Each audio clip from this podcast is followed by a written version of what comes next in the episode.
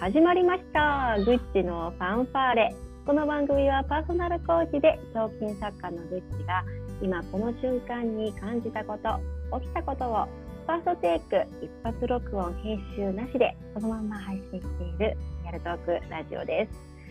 今日は初の試みでちょっとインタビューをしてみたいと思っています。スペシャルゲスト山崎恵美さんです。イエーイ。恵美さん。こんにちは。はい。よろしくお願いします。よろしくお願いします。いや本当実は恵美さんと出会って始まって約20分ほどしか喋っていないこのまま録音が始まっているんですが、恵美さん今どうですか、はい、どんな気持ちですか？えなんか初めて会った気しないですね。そうですよね。ね本当。出会いはね私がツイッターでそう、うん、なんか集まれみたいなことを言ったらみさんが「はーい」って言って来てくださった。そんななんかノリで始まったこの時間なんですが。ちょっとね、はい、聞けたらなと思ってるのは早速なんですけどエミさんの人生のねラーニングポイントなんかこう振り返った時にここ私の何か契機だったなっていうようなところがあればちょっと伺いたいなと思ってるんですけど早速聞いてみてもいいですか、うんうんうんうん、はいはい。えっ、ー、と、うん、今は私、うん、あのどんな仕事をしているのかっていうと、うん、えーとメンタルダウンした人が社会復帰するまでの間に、えー、いろんなトレーニングを積むところがあるんですけれども、はいえー、そこで、えー、リワークセンターというところでですね今仕事をしています。でどんな仕事かっていうとそこで、あの少人数のグループに対して、えー、心理学の、えーまあ、知識だったりとか考え方っていうものを、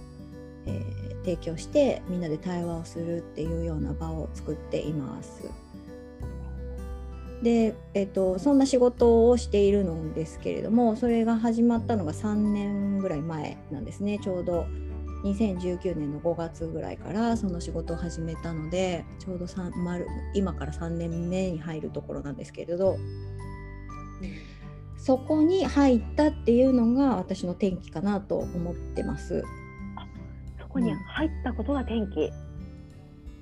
そうですね。そこに転職したのがもうまさに転機だったなと思いますね。どんな転機だなと思うんですか？えっとそれまで10年ちょっと現場は学校だったんですよね。はあ、学校。だから、うん、対象となるのは子供だったり学校の先生だったり保護者の方だったりっていうところだったんですけれども、うん、大人の人たちと、そのリワークセンターに通えるのって2年っていう期限があるので、うん、期限をこう区切ってそこの中で成長をするっていう何て言うのかな。自然に任せた成長っていうよりは、うん、いろんなあのストレッチを効かせながら成長させていく場だったりするのかなっていうふうに考えてるので、うんうん、それをこういろんなスタッフだったりそのセンター長って言われているそのフロアのトップだったり、うん、あるいはその法人のトップだったりみんなで役割分担しながら、えー、みんなの成長を支えていくっていうのをやっているので。うん、なんか子供って自然とこう成長するイメージがあるんですけど環境を整えれば大人だって十分成長するんだなっていうのをやっぱ目の当たりにしてきた3年だなと思うので、まあ、丸2年だなと思うので、うん、うん、そこはなんか全然フィールドが変わったっていう意味ではすごく転機だし、うん、子どもの成長を見守るみたいな立場だった私が転職をしたことで自分自身ももっと成長しなきゃっていう思いに駆られたっていうのも転機だなと思いますね。へなんか今まではこう自然にしておけばこう自然の流れで、まあ、速度は違えどじっくり成長していたのが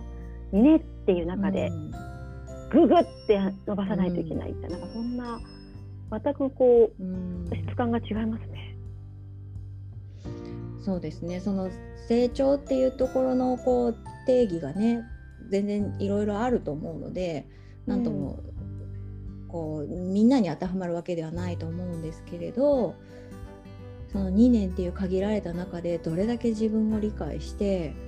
それを他者とのコミュニケーションに生かすかっていうそのことだけをひたすらやっていくので、皆さんが、まあ、最短でも半年最長2年っていう限られた中で見ていくっていうのはなかなかすごく、うん、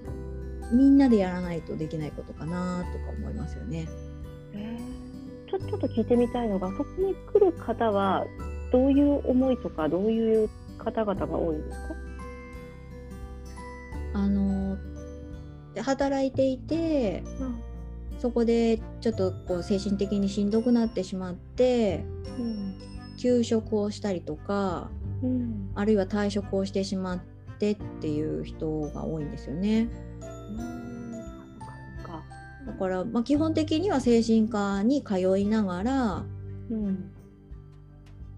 自分を、まあ、磨くとか見つめるとか振り返るとか、うん、そういうことをリワークセンターでやってるってことですね。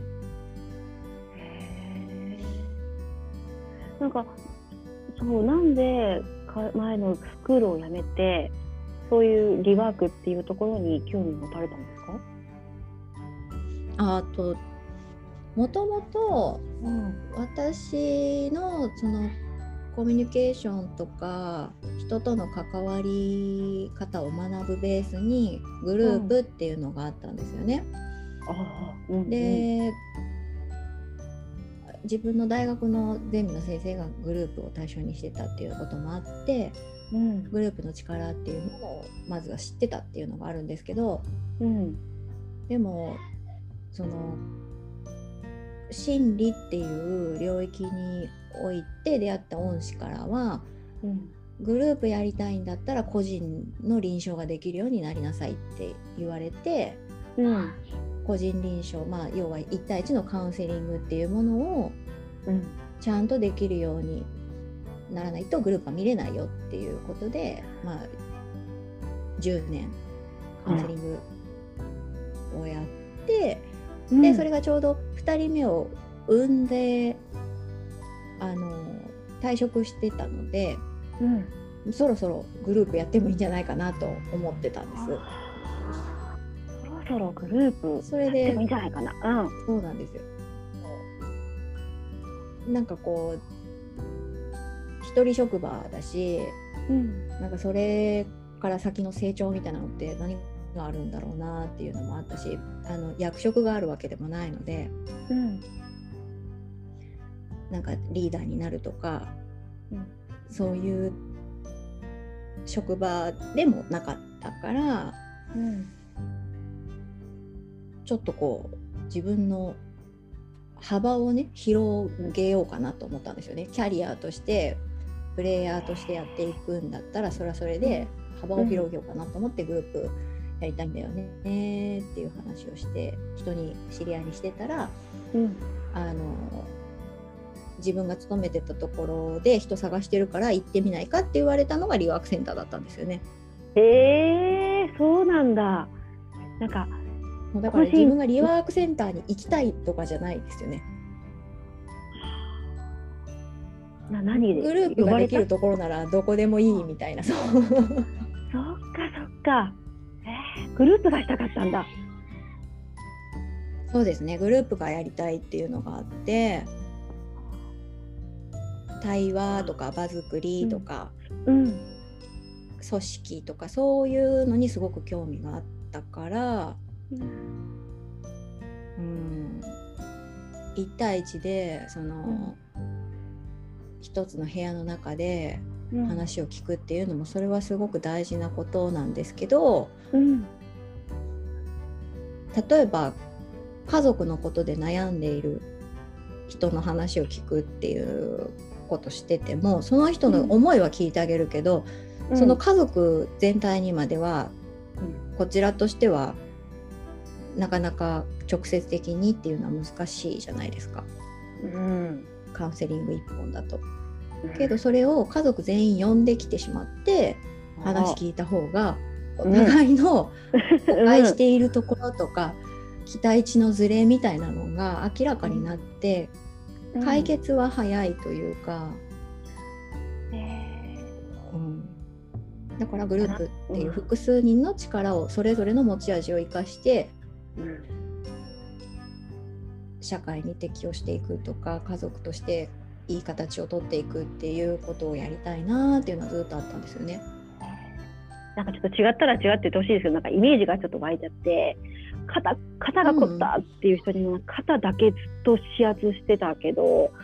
ちょっとヨガしましょうかみたいななんか全体で体動かしてみましょうか、うん、なんかそんななんかこう大きくなったような感じがなんかするなと思って。そうですね。そのつながりを私とカウンセラーという私とその来られた方クライアントだけじゃなくてシステム全体で見た時には、うん、ここだけじゃ収まらないことっていうのがやっぱりあるので、うん、うん、そこを、うん、その人のペースで合わせるっていうのも大事なんだけど、うん、やっぱり待ってられないんでしょうね。せかしちゃうのかもしれないですね。家族全員呼んでこようみたいな。発想するって。ことは。うんうんうん。これちょっと聞いてみたい。ま、待ってらんないって何待ってらんないんですか？その人が自分で気づいて、うん、うん、あの私が問いを投げることで自分で気づいて自分で立ち上がっていくっていう、うん、そこを支えるのもすごく尊いんだけれども、うん、それを一人でするんじゃなくって、うん、もっといろんな人に出てきてもらうっていう。うん、いろんな人なんかこうもう関係者みんなみんなでちょっと話そうぜみたいな。そんな感じそうですそうですそうですそうです、うん、どう変わりました？実際3年やってみてその1人やってたところからみんな集まれってやるとなんかどんな変化があるんですかね？ああそうですねうーんどんな変化？そうですね。やっぱりこの1たす1が2プラスアルファなんだっていうのを実感することがすごく増えたなと思いますね。うん、へえ1たす1が2プラスアルファ。うん、そうですね。1対1でカウンセリングして、うん、力を出せるのってその私たち2人だけなんだけど、うん、それが例えばそのメンタルダウンしてしまったっていう同じ仲間と一緒に、まあ、そこに安全装置として私がいるんだけれども、うん、その仲間と一緒に自分の振る舞い方とか人との関わり方を振り返っていくっていうことは、うん、周りが聞いてくれるっていう共感を示してくれる力っていうのもあると思うし、うん、自分も同じ経験があるよって言ってもらうことで孤独から、うん、あのつながりの方に帰ってこれるっていうかこんな目にあったのは自分だけなんじゃないんだろうかこんな風になったのは自分が悪いだからじゃないだろうかっていうんじゃなくてああなんだ、自分だけじゃなくってみんなもそういう経験あるんだとか、うん、あ考えてること一緒だったりするんだなっていう、うん、あの感覚がもたらすこう安心感とかつながりって、うん、やっぱり1対1じゃなかなか感じられないんじゃないかなって思いますね。さん自体がなんか面で支えられるようになった。そんなちょっと軽さも感じるような。気がします。うん、だけどね。うん。うん。うん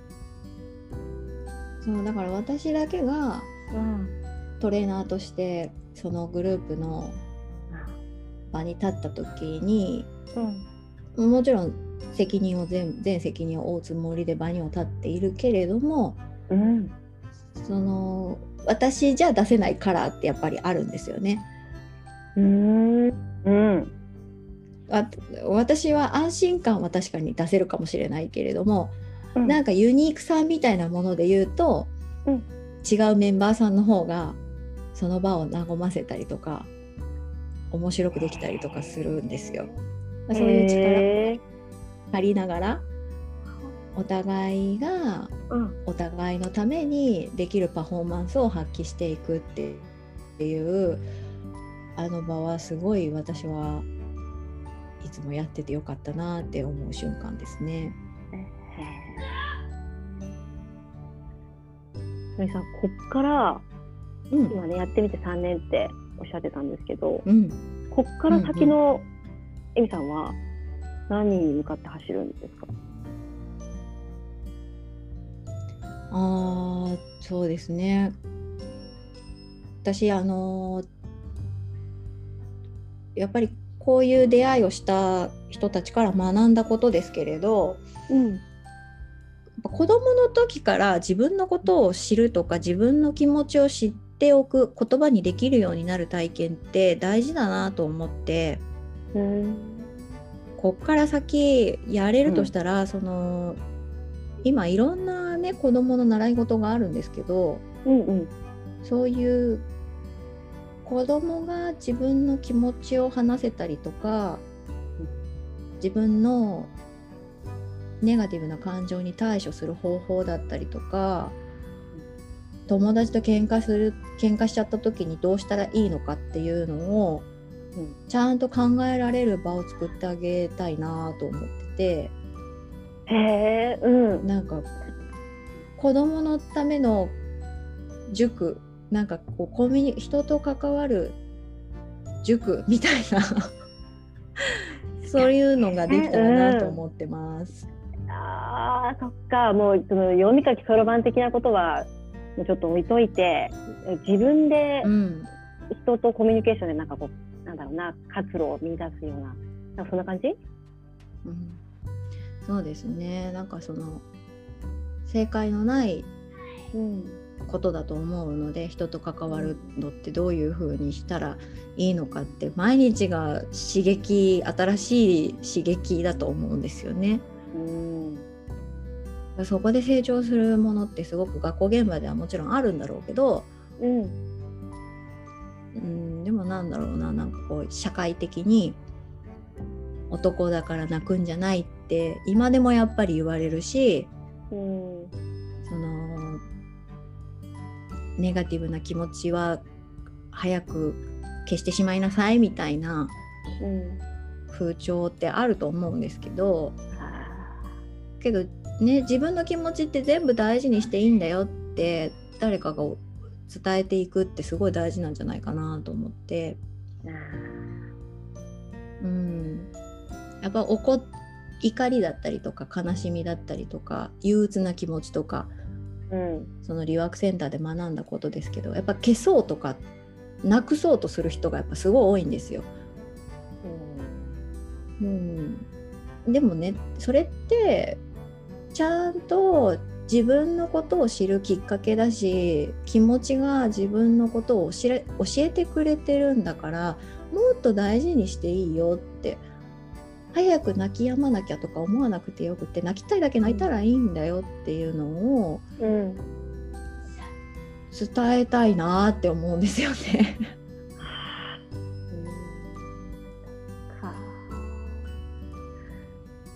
そうですね。なんか、ね、学校教育っていうかね私たちがこう今まで生きてきた泣き止みなさい。早く泣き止みなさいとかしっかり前を見て頑張りなさいみたいな多かったんだけど、うん、泣きたい、うん、泣いてもいいよとか、ね、うん、今今怒ってるんだねとかね。うん、早く泣き止みなさいって言ってる人が困ってるんですよね。泣かれてることに困ってるっていうことだと思うから。うんそれはね相手に合わせることになると思うんですよ。自分はもっと泣きたいと思ってるのに泣き止まなきゃいけないんだ。泣いてる自分はダメなんだって認識することになるからそうじゃなくて、うん、泣いてちゃんと自分の悲しみを受け取って嘆いてあげる。自分に慈悲を向けてあげるっていうことがどれだけ大事かっていうのをやっぱりね、うん、子供の頃から知っておいたらいいんじゃないのかなって思うんですよね。そうですね。そうだな。うん。なんかね、私もエミさんもね、あのこれから先を生きる子供たちがいるじゃないですか。はい。ね、なんか私思うのはここから先の時代ってこう全くどうなのか当然ながらまあ見えない時に自分の気持ちとか自分のこう、うん、かメンタルみたいなものを自分でうまく操れるとか分かっていないと本当に潰されちゃうんじゃないかななんてちょっと私は思うんですね。うん、でなんかそういうことを学学ばせるというか受け止めるみたいなことは大切だなって聞いて今思いました。うんありがとうございます。いやちょっと取り留めなくまだまだちょっと聞いてみたいとこなんですが、ちょっとね一旦ここで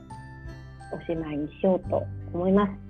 み、さん今日はありがとうございました。はいありがとうございます。はいありがとうございました。